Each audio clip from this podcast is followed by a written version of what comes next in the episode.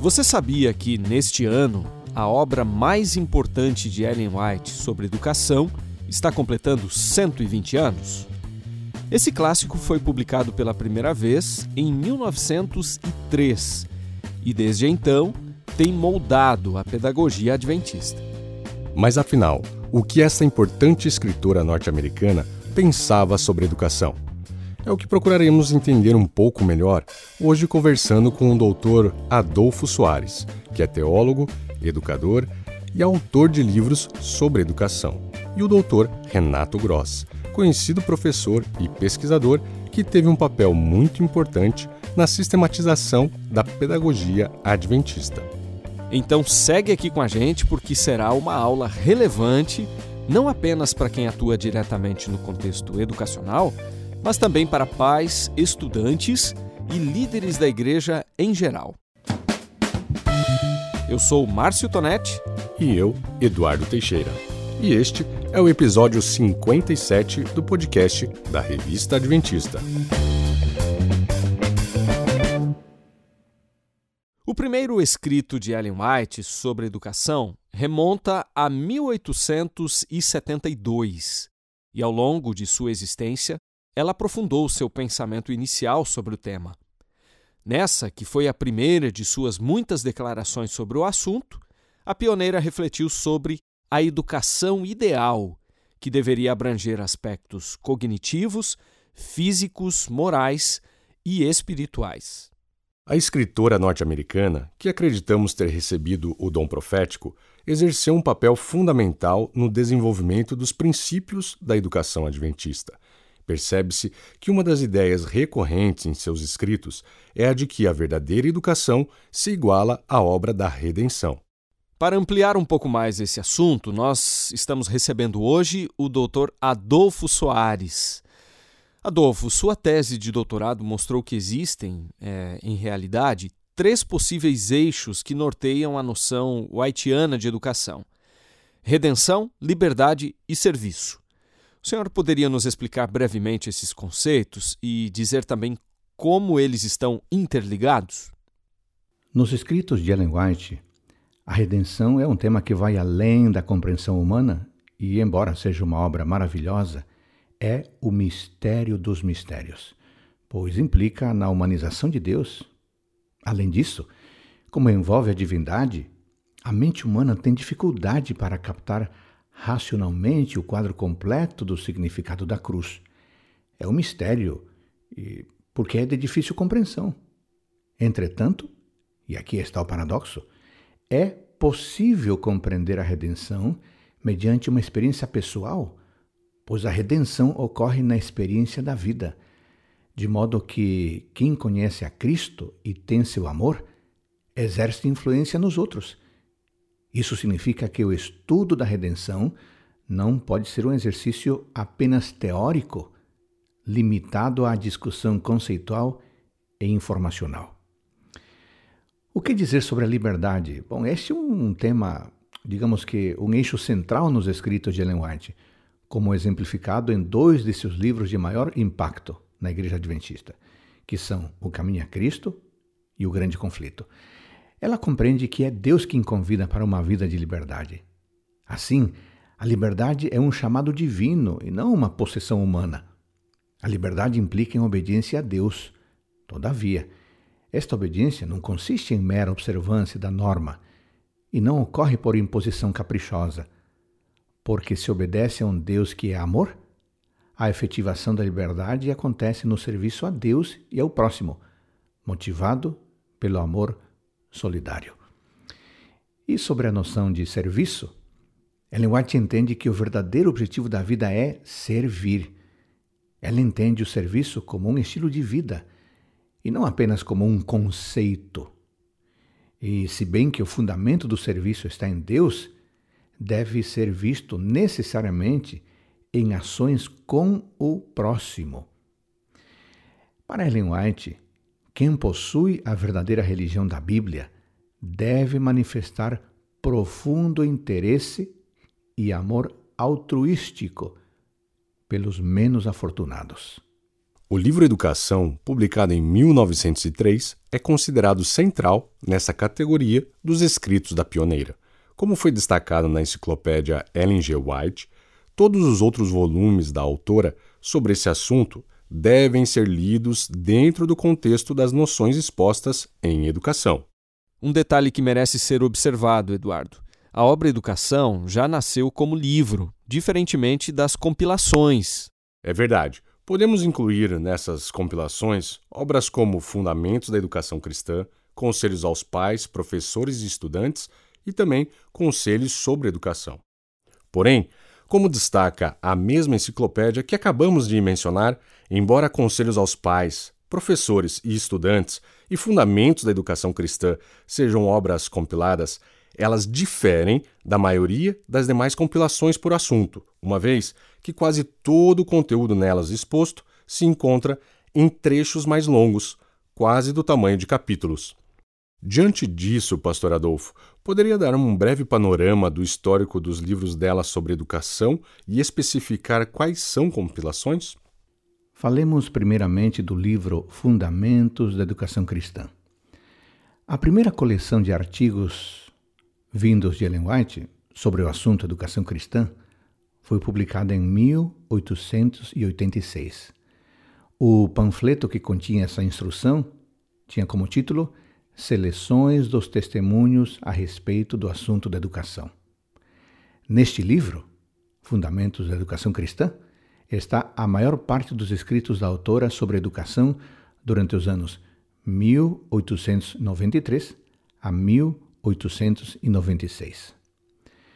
Quanto ao livro Educação, o livro Educação é um clássico e foi publicado em 1903 e trata dos problemas e princípios mais amplos na obra educacional.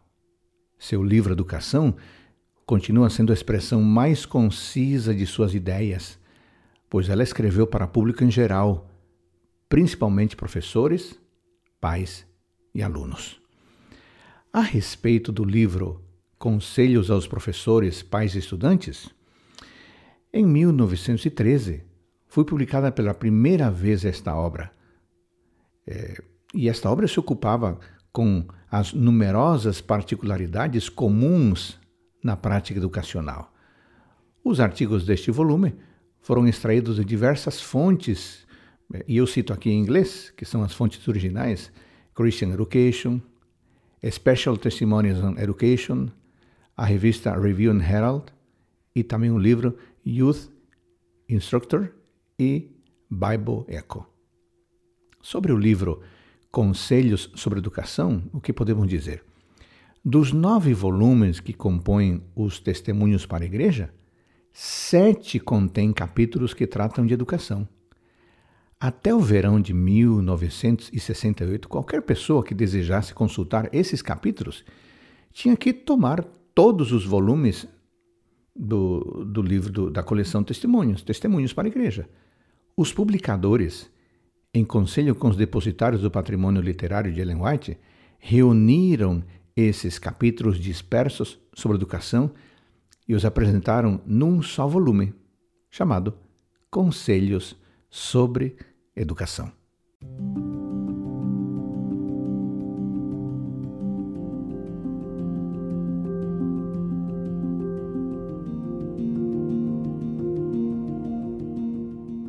Quando Ellen White começou a escrever sobre o tema, qual será que era o cenário educacional norte-americano? E como que isso nos ajuda a entender os contrapontos que ela fez ao propor um modelo educacional bem diferente daquele que predominava lá em sua época? Esta pergunta é muito interessante e também é muito importante. Para facilitar a resposta, tomemos como referência a noção haitiana de disciplina. Na educação norte-americana do século XIX, ao que parece, a preocupação com a disciplina era bem maior que com o próprio aprendizado do estudante. O historiador Carl Kestel observa que conseguir manter a sala de aula quieta representava, digamos, o ápice da excelência pedagógica. E como é que isso se tornou algo tão importante? Bom, Ocorre que as práticas pedagógicas da educação norte-americana do século XIX eram determinadas, em grande medida, pelas ideias protestantes, dentre as quais provavelmente uma que exerceu notável influência era a concepção do pecado original, o qual poderia ser unicamente combatido por severa disciplina. De modo que a espontaneidade infantil deveria ser altamente desencorajada e até mesmo completamente esmagada. Outra prática que colaborou com a concepção de uma educação autômata foi a prática de monitoramento, elaborada pelo jovem professor inglês Joseph Lancaster. Este sistema baseava-se na competição entre os estudantes, possibilitando que um único professor controlasse até 500 crianças num único ambiente, dando então início a uma era, a uma era mecânica em educação, o que desconsiderava, obviamente, a necessidade de sujeitos pensantes. Contrariando esse pensamento, Ellen White afirma: nos lares e nas escolas, a educação das crianças não deve ser como treinamento de mudos animais, porque as crianças têm uma vontade inteligente que deve ser orientada para controlar todos os seus poderes. Os mudos animais precisam ser treinados, pois eles não têm razão e intelecto. A mente humana precisa ser ensinada o autocontrole. Ela, a mente humana deve ser educada para governar o ser humano, enquanto que o animal é controlado pelo mestre. Como se vê, Ellen White era a favor de uma educação que promovesse a maturidade, a fim de que o sujeito assumisse, tão cedo quanto fosse apropriado, o controle de si mesmo. Nisto, Ellen White se diferenciou muito da noção educacional de seus dias. Hoje existe uma ênfase bastante forte na importância da inclusão de pessoas com deficiência. Ellen White era uma pessoa com algumas limitações físicas por causa do acidente sofrido na infância. Será que isso influenciou de alguma forma sua visão educacional sobre as limitações humanas e, ao mesmo tempo, nossa capacidade de superação? Sabe que a própria Ellen White reconhece que o seu acidente da infância teve um papel muito importante em sua vida, que podemos interpretar como sendo de natureza pedagógica. Isso porque, a despeito de todo o quadro de sofrimento, Ellen White foi levada a aprender profundas lições. Neste contexto de sensibilidade, que a levava a pensar e realizar ações que ela julgava de repercussão eterna, pode-se inferir que Ellen White focaliza o valor da doença pelo fato de possibilitar ações facilmente ignoradas quando se desfruta de plena saúde. Assim sendo, eu tenho plena convicção de que, devido à sua fragilidade física, Ellen White desenvolveu profunda empatia por todo tipo de gente, especialmente pessoas com alguma limitação. Isso levou a escrever muito sobre a importância da saúde. Como tendo conhecimento de causa, ela escreveu: Durante a minha doença, aprendi algumas lições preciosas. Aprendi a confiar onde não posso ver. Embora incapaz de fazer algo, aprendi a descansar tranquilamente, com calma, nos braços de Jesus. Não é impressionante tudo isso? Portanto, quando lemos os escritos de Ellen White, somos motivados a avançar, a prosseguir, a superar os limites pela graça de Deus. Pastor Adolfo, o senhor advoga que as ideias de Ellen White podem ser consideradas pensamentos seminais do que hoje se conhece como educação integral ou holística, né? É verdade que o termo educação holística foi proposto somente em meados da década de 1980, ou seja, praticamente um século depois de Ellen White? De modo geral, abordagens bem conhecidas para a educação holística incluem estudiosos como Waldorf, primeira metade do século XX, e Maria Montessori, final do século XIX até meados do século XX. Todavia, o movimento de educação holística como tal surgiu em meados da década de 1980 como uma resposta à visão de mundo então dominante da educação regular. A educação holística é um paradigma educacional que integra as ideias idealistas da educação humanística com as ideias filosóficas e espirituais. Os teóricos da educação holística propõem uma integração do que a maioria dos movimentos progressistas e democráticos na educação assumem que deve ser mantido separado, que são espiritualidade e ideais humanísticos. Acontece que Ellen White já falava da educação holística ou integral, aquela que considera todos os componentes da vida humana, ela falava disso praticamente um século antes de 1980. Por isso, em minha perspectiva, verifica-se nesta proposta whiteana certo caráter antecipatório, especialmente se lembrarmos que suas reflexões educacionais concentram-se maiormente entre 1872 e 1901, de modo que as ideias whiteanas podem ser consideradas pensamentos seminais do que hoje se conhece como educação integral ou holística. Mas, por outro lado, é possível perceber caráter liminar na postura de Ellen White se considerarmos que entre os fundadores da Igreja Adventista do Sétimo Dia, apenas ela escreveu com esmero sobre o tema da educação e, particularmente, sobre a semelhança entre a educação e a redenção. Levar essa temática à liderança da igreja, por parte dela, foi uma aposta arrojada e, a julgar pelos resultados gradualmente observados, a Igreja Adventista do Sétimo Dia avançou qualitativa e quantitativamente com esse discurso e prática.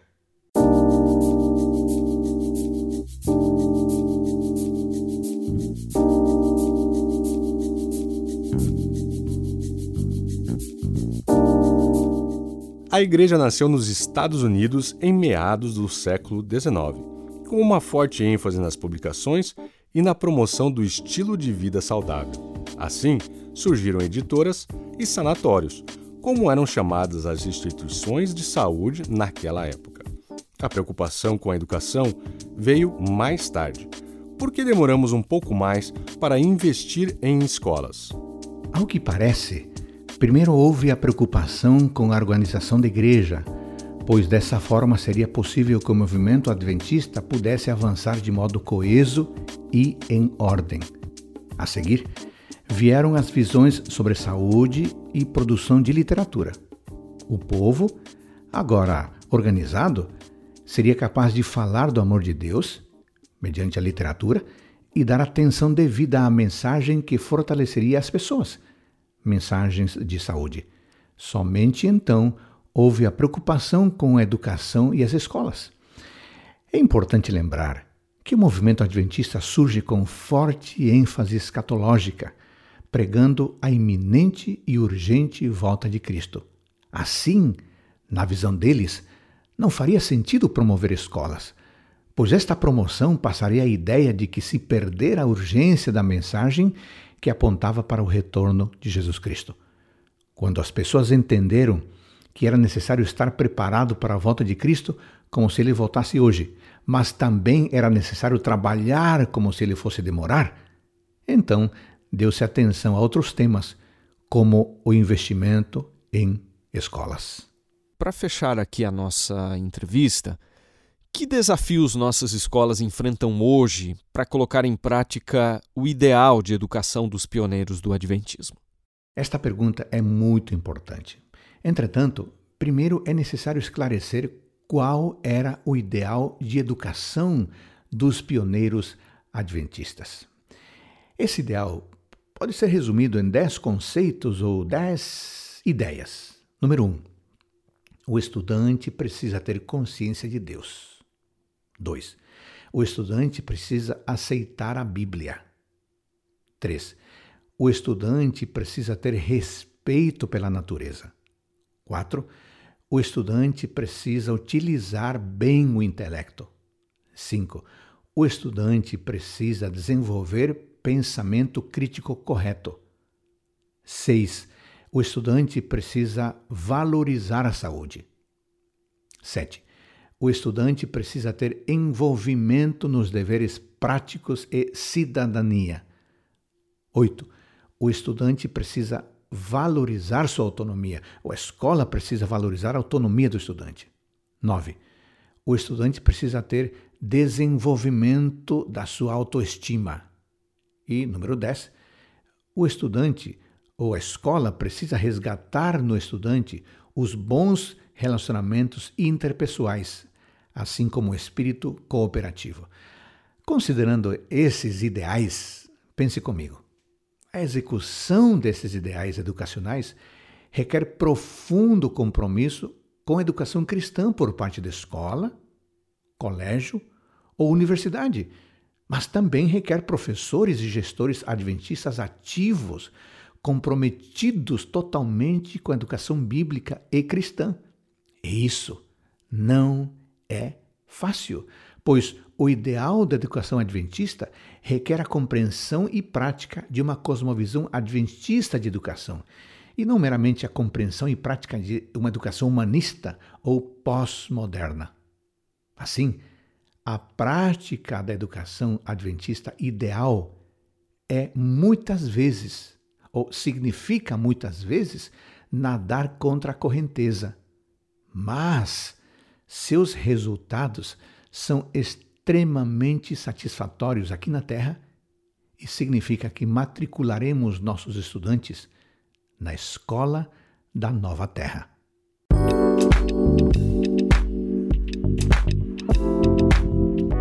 Alguns podem pensar que o livro Educação é uma obra destinada exclusivamente a educadores cristãos. Mas, na verdade, trata-se de uma obra relevante para um público muito mais amplo, ou seja, para todos aqueles que querem ensinar e aprender valores que não se limitam a esta vida. É o que destaca o Dr. Renato Gross, nosso próximo entrevistado.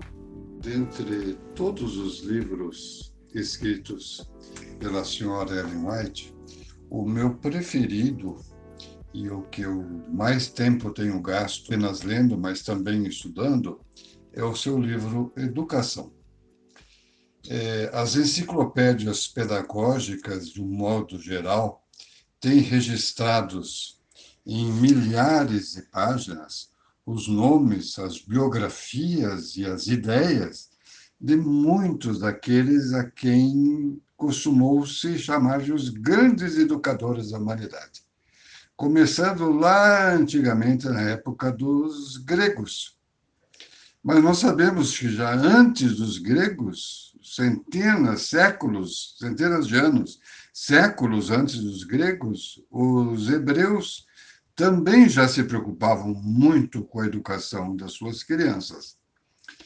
É, dos livros de Ellen White, o que eu mais tenho estudado e lido, conforme afirmei, é o livro Educação.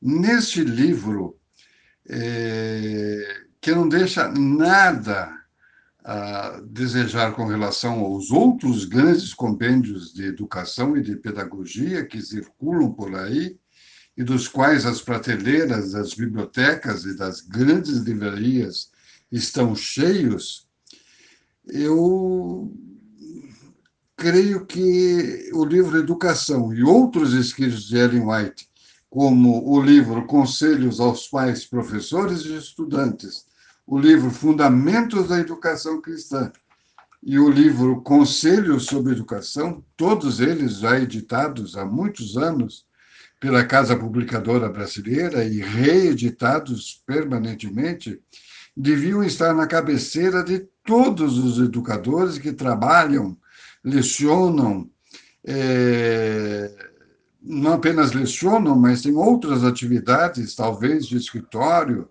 talvez as atividades de apoio de uma instituição escolar adventista, ser, deveriam ser constantemente lidos e estudados. Do livro Educação, o que mais me chama a atenção, e as páginas, o trecho que eu mais aprecio, é o último capítulo, intitulado A Escola do Futuro. A educação atual está, eu não diria numa encruzilhada, porque ela já ultrapassou a encruzilhada. A educação atual, de uma maneira geral, me parece estar perdida no meio de muitas teorias. E este livro sempre indicou o norte.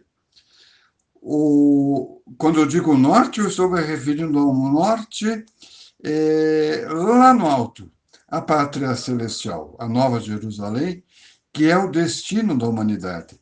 E porque e é essa dimensão que torna esse livro superior, mais amplo do que os demais compêndios de pedagogia. Professor Renato, como o pensamento bíblico e de Ellen White influenciou não apenas a filosofia adventista de ensino, mas a prática escolar e a própria estrutura organizacional das escolas da denominação.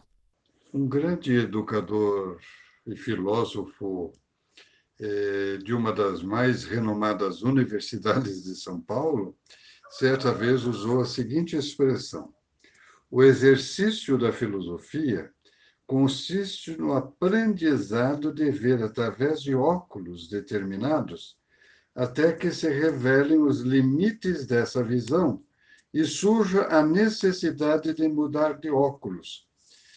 Pensamento de José Arthur Gianotti. Eu gosto de pensar nisso aqui, nessa frase dele, em conexão com o que ele, em conexão com a, o nosso desenvolvimento escolar e institucional da igreja, da igreja Adventista do Sétimo Dia. As nossas escolas, elas são realmente vistas como um par de óculos. Quantas lentes tem um par de óculos? Duas.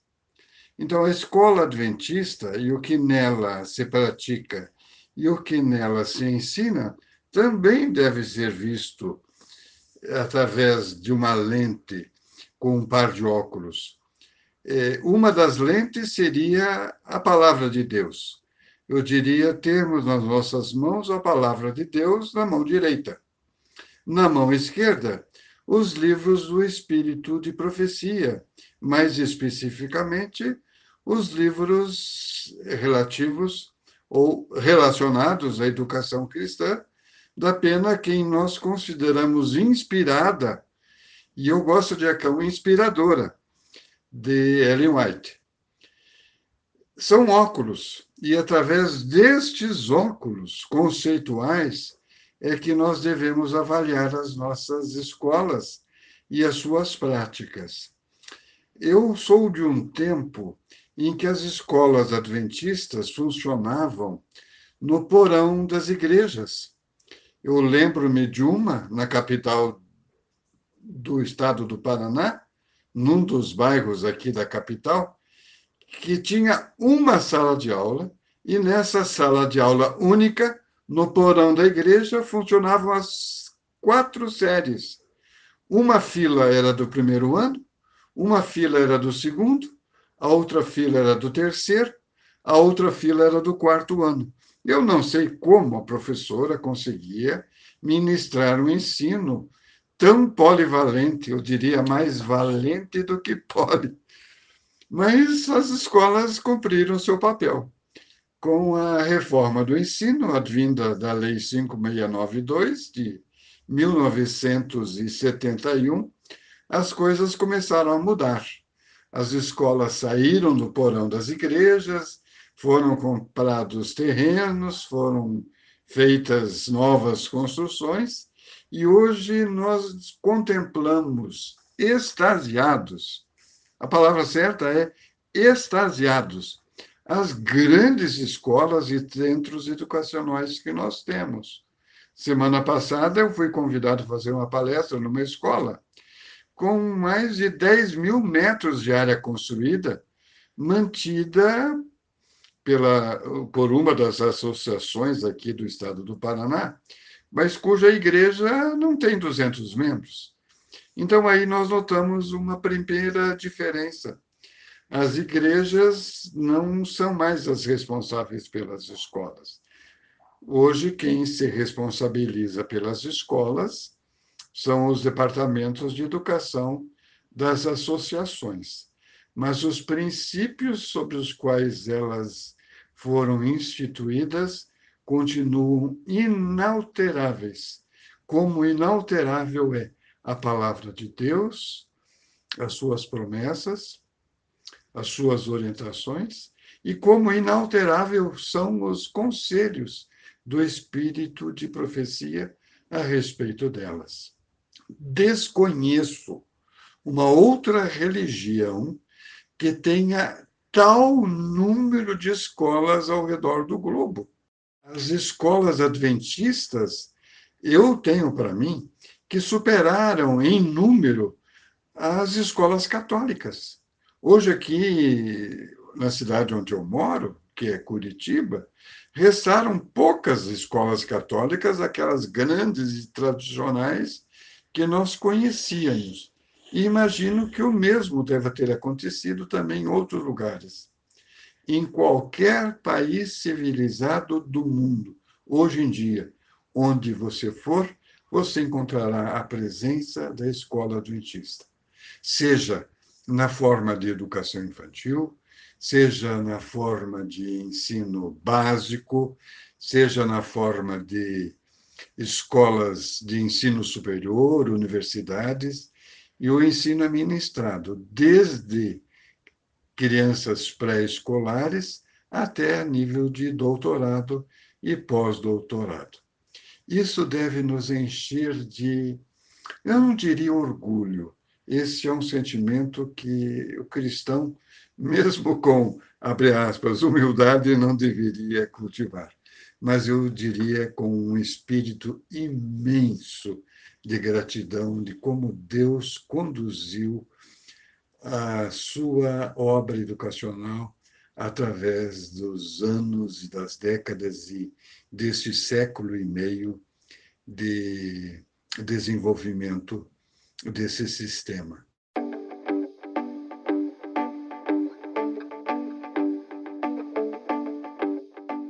No começo dos anos 2000, a Igreja na América do Sul publicou a obra Pedagogia Adventista, que foi um marco na sistematização da filosofia adventista de ensino.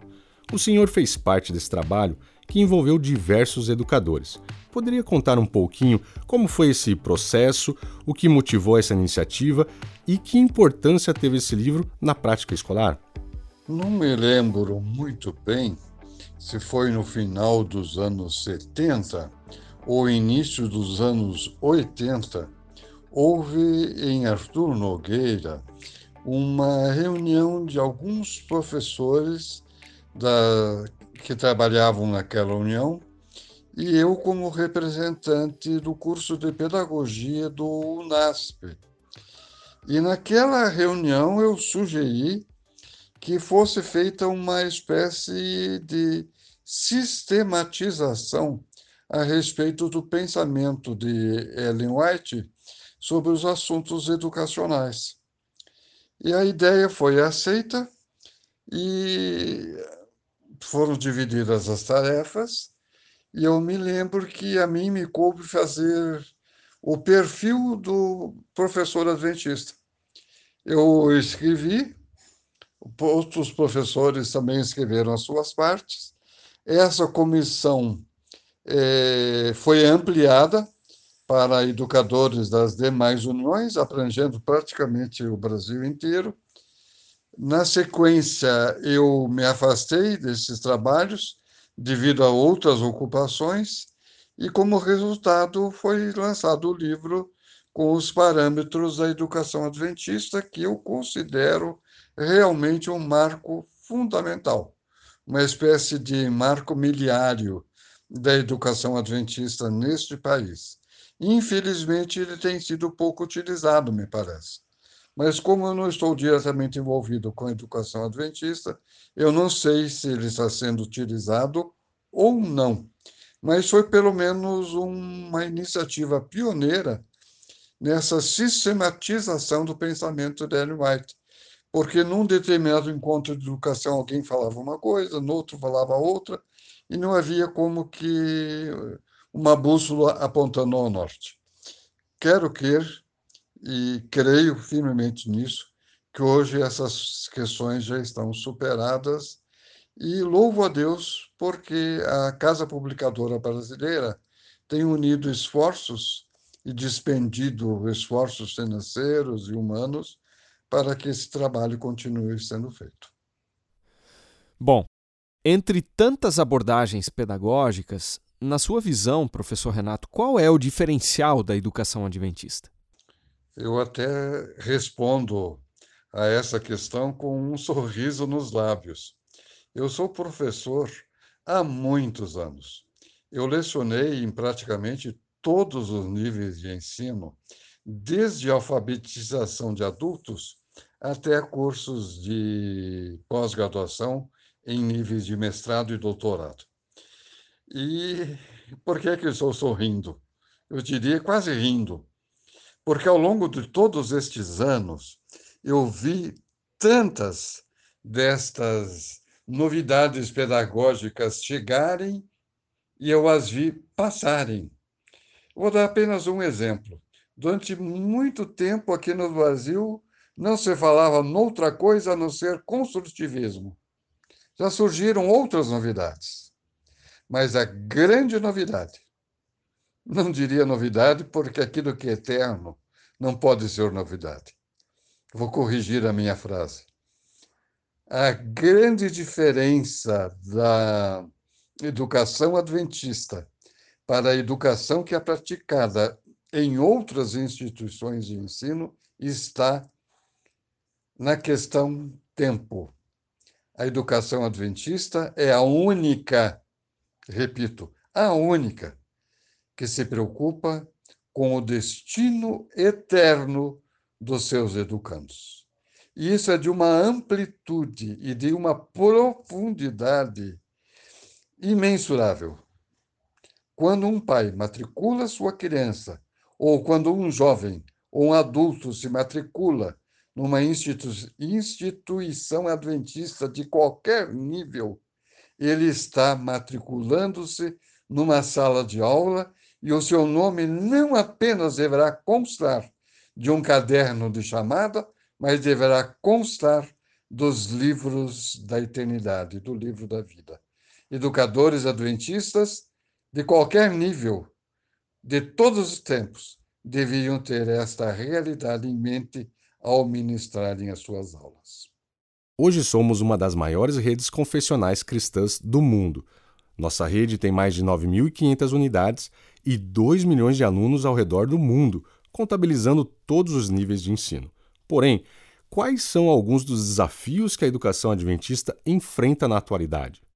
Há muitos anos atrás, numa escola humilde de fundo de igreja, no norte do estado do Paraná, havia uma escola bastante humilde com duas professoras, irmãs as duas. Uma lecionava pela manhã e a outra à tarde, na mesma sala de aula. Era uma sala imaculadamente limpa, o chão sempre bem encerado, uma mesa daquelas grandes, antigas, feitas de madeira, e sobre ela uma linda toalha feita de. Eu sempre confundo o que é tricô e o que é crochê. Mas uma linda toalha de, vamos dizer, crochê, branca, imaculada. E sobre ela, num porta-bíblias, uma grande Bíblia antiga, ou melhor, antiquíssima, aberta. E a aula era ministrada naquele ambiente tendo a palavra de Deus aberta o tempo todo, durante todos os dias letivos, na frente dos alunos.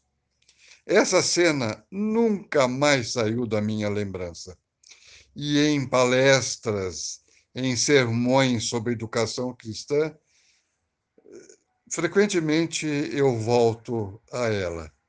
Ela remete aquilo que nós temos de mais valioso e que faz a maior diferença daquilo que nós praticamos como rede educacional cristã e nos diferencia de todas as demais e explica por que é que nós crescemos tanto ao redor do mundo e de uma forma tão rápida.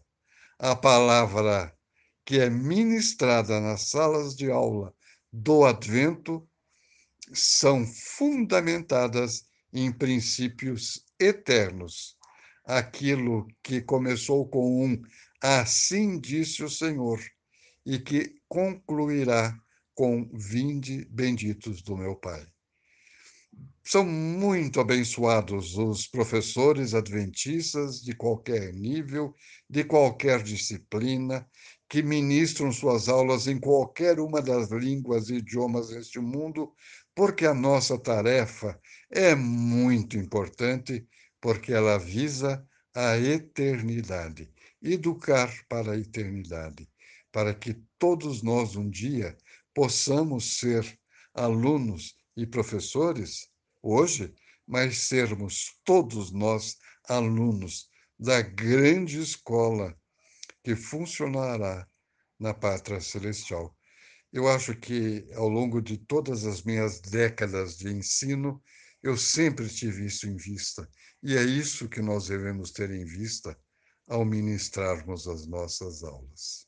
Em um de seus livros publicados pela CPB, o senhor fala sobre as grandes lições deixadas pelo maior mestre de todos os tempos. Quais delas gostaria de deixar para a reflexão aqui dos nossos ouvintes, professor Renato? Dentre as diferentes modalidades de pedagogia que eu abordo no meu livro, eu particularmente gosto muito de duas delas. Uma é a pedagogia do exemplo. E nela eu retrato, tento discorrer a respeito de como o educador cristão deve servir de exemplo aos seus alunos em todas as dimensões do existir humano. E nela eu menciono que, mais do que ser um olhar contemplativo ao nós olharmos para Jesus como modelo do mestre perfeito, nós devíamos usar um olhar imitativo, procurando segui-lo nas suas práticas, conforme estão delineadas nas páginas das Sagradas Escrituras de tal maneira que não apenas sermos iluminados por ele, mas ensinar também aos nossos alunos, iluminando. E a terceira eh, mensagem que eu deixaria se refere ao capítulo da pedagogia maranata, a pedagogia que está no cerne de todas as demais pedagogias. Aquela pedagogia que nos prepara e prepara os nossos alunos para a grande esperança que está alinhada no coração dos educadores cristãos do Advento. A pedagogia a qual eu chamei de pedagogia da esperança e que eu dou como sinônimo de pedagogia maranata a ênfase do nosso ensino, a ênfase da nossa inspiração deveria estar no regresso de Jesus. E eu termino essas considerações todas é, com aquilo que está em Tito 2, 6 a 8, versículos 11 e 12. Em tudo, seja você mesmo um exemplo para eles um exemplo para os seus alunos, fazendo boas obras. Em seu ensino, mostre integridade e seriedade. Use linguagem sadia, contra a qual nada se possa dizer, para que aqueles que se lhe opõem fiquem envergonhados por não terem nada de mal para dizer a nosso respeito. Porque a graça de Deus se manifestou salvadora a todos os homens. Ela nos ensina a renunciar à impiedade e às paixões mundanas e a viver de maneira sensata, justa e piedosa nessa era presente. Eu não sei quantas aulas você que está me ouvindo ministra por semana, mas eu sei que são muitas horas. Eu sei que são muitos dias ao longo do ano. E eu sei também que dentro das quatro paredes da sala de aula ou fora dela, delas, você aguarda a vinda de Cristo. E isso deveria, independente da disciplina, ser visível no seu ensino e ser visível nas suas atitudes.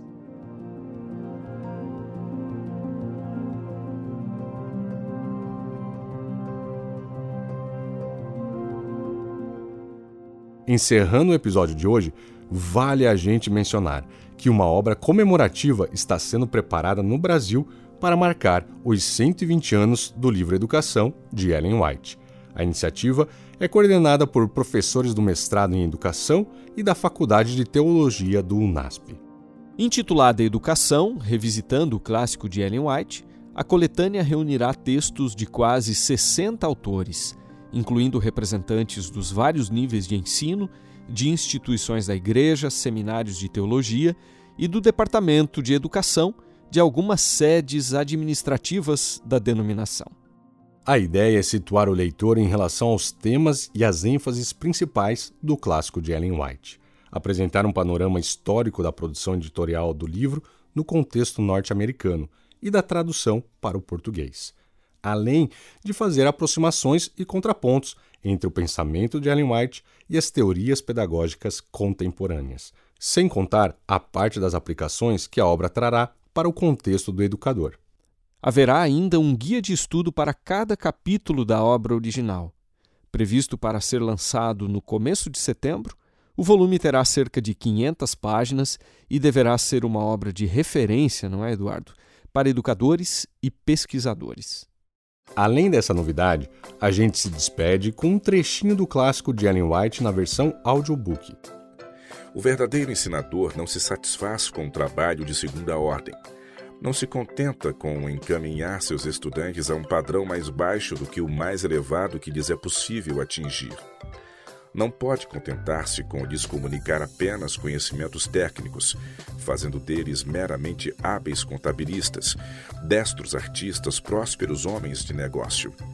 É sua ambição incutir-lhes os princípios da verdade, obediência, honra, integridade, pureza, princípios que deles farão a força positiva para a estabilidade e o erguimento da sociedade. Ele quer que eles, acima de tudo mais, aprendam a grande lição da vida sobre o trabalho altruísta. Estes princípios se tornam um poder vivo para moldar o caráter, mediante a familiarização da alma com Cristo, mediante a aceitação de sua sabedoria como guia, seu poder como força para o coração e a vida. Efetuada esta união, o estudante terá encontrado a fonte da sabedoria terá ao seu alcance o poder de realizar em si próprio os seus mais nobres ideais. Pertencem-lhe as oportunidades de obter a mais elevada educação para os fins da vida neste mundo. E no preparo ganho aqui, ele se está iniciando naquele curso que abrange a eternidade. Para quem ainda não leu ou ouviu esse livraço, também deixamos o link aí na descrição do episódio. Este podcast teve roteiro e edição de áudio de Márcio Tonetti, apresentação em parceria com o Eduardo Teixeira e direção de Wellington Barbosa. Até o próximo!